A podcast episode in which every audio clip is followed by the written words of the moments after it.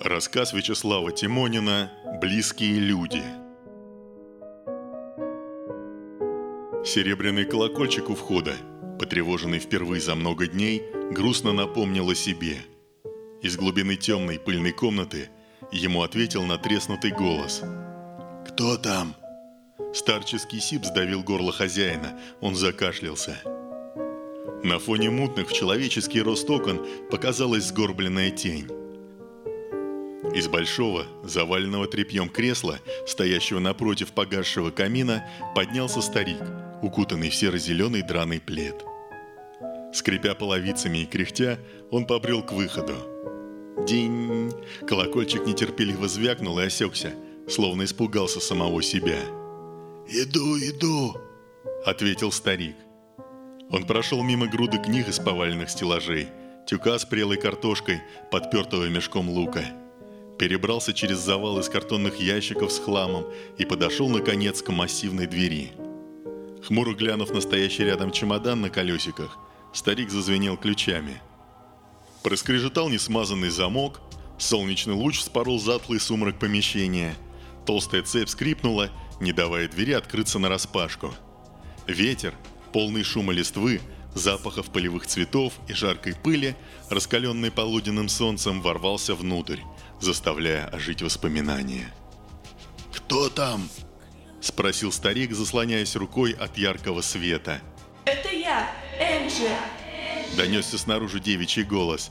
«Деда, пусти меня!» В светящемся проеме причудливо заиграли тени – Повинуясь калейдоскопу, старик опустил руку. «Энджи!» «Да, это я!» «Разве сегодня суббота?» «Да, дедушка, сегодня суббота. Я приехала, как и обещал». Скрипнули несмазанные петли, цепь натянулась. «Энджи!» Медленно проговорил старик, смакуя. Морщинистые губы сжались в тонкую линию. Он опустил голову. «Ну что же ты, деда? Открой скорее дверь!» Голос за дверью притворно погрустнел. Тебе лучше уйти, Энджи. Я никуда не поеду. Старик начал закрывать дверь. Преодолевая внутреннее противоречие, он упрямо толкал отполированное временем дерево. Свет угасал, тьма возвращалась в свои владения. «Деда, нам нужно ехать. Тебя ждут в приюте, пусти меня». «Уходи», — отрезал старик. Колокольчик поддакнул старику, а девушка затараторила. «Там тебе будет лучше. Почему ты никогда не слушаешь меня? Пусти меня!» Старик медленно, упрямо, превозмогая себя, давил на дверь. Щель в дверном проеме продолжала сжиматься, теряясь в сгущающейся тьме. Звон колокольчика слабый, но набирающий силу с каждой секундой, вторил скрипу петель. «Уходи!» – прошептал старик.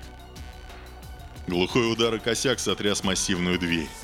Быстрые нервные тени пробежали по угасающей полоске. Череда света и тени породила контрастные лучи, в которых вспыхивали пылинки. «Пусти!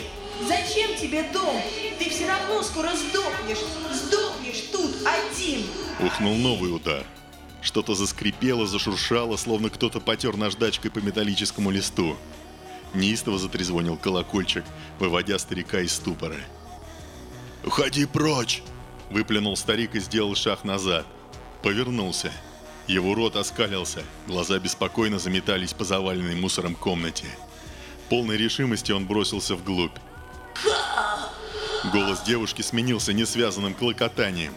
Колокольчик, выдираемый со своего места вслед за прочной веревкой, жалобно взвизгнул. Нечеловеческая сила сорвала хлипкую внешнюю дверь с петель. Внутренняя массивная дверь распахнулась на всю длину цепи, разрезая светом тьму. В щель, хрипя и чавкая, протиснулось нечто, напоминающее человека. Сизая, покрытая струпьями кожа. Желтая масса, текущая изо рта. Сколотые зубы, крошащиеся и кривые. Черный, словно обугленный нос, а в глубине глазниц недвижимые белесые комки. Существо стремилось попасть внутрь, тянулась рукой к старику, не обращая внимания на цепь. Над спутанными волосами мелькнула тень. Еще одно существо возникло в проеме и засунуло костлявую руку. Позади хрипело третье. Старик вынырнул из темноты, перезаряжая охотничий карабин. Он расправил плечи, словно сбросил десяток лет, как тряпье, в которое кутался, и смело направился к двери. Почуяв желанную плоть, уроды задергались, силясь протиснуться внутрь. Цепь, держащая дверь, глубоко вошла в первого, грозя разделить его пополам под натиском напирающих сзади. Старик поднял карабин, на мгновение унял хриплое дыхание и нажал на спусковой крючок. Не успел прогреметь выстрел, хруст лобной кости, кажется, прозвучал раньше, как тяжелая пуля вонзилась в голову мертвеца. Существо обмякло – Голова развалилась, облив гнилой жижей дверной косяк. На месте убитого появился другой. Карабин выстрелил еще раз. Старик, пока не появилась новая тварь, подошел вплотную к двери. Он со всех сил уперся в нее, но вместо того, чтобы запереть, снял цепь и распахнул настежь. Тела ввалились внутрь. Еще живой, третий мертвец рухнул следом. Старик перескочил груду тел, едва не подскользнувшись, и вышел наружу. Изломанные, разбухшие и наоборот иссушенные, со всех сторон к дому шли мертвецы. Поднятые неведомой силой, холодные полуразложившиеся трупы жаждали только одного – впиться в дряхлое, но все еще живое тело старика. Убив ближайшего мертвеца, толстяка в грязном комбинезоне, старик поспешил к большому клену, недалеко от входа. К толстому стволу проволокой была примотана девушка – Голову она уронила на грудь, а светлые длинные волосы висели грязной паклей, скрывая лицо. Старик подошел ближе. Пленница вздрогнула и попыталась выдернуть руки, туго скрученные за стволом. Когда она подняла голову, оказалось, что нижней челюсти не было, как и языка. Из разорванного горла сочился гной. Пустые глазницы уставились сквозь старика безразличным взглядом – Старик замешкался, опустил карабин. Но потом решился, поднял бежевую дамскую сумочку и резким движением вытряхнул ее содержимое на землю. Среди множества безделушек оказался сложенный в несколько раз рекламный проспект. «Близкие люди. Лучшее место в конце вашей жизни», – прочитал старик.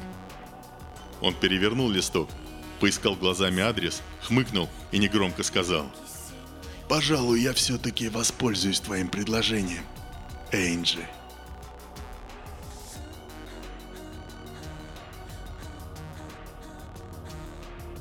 Вы прослушали рассказ Вячеслава Тимонина «Близкие люди». Читали Вячеслав Слесарев и Анна Слесарева –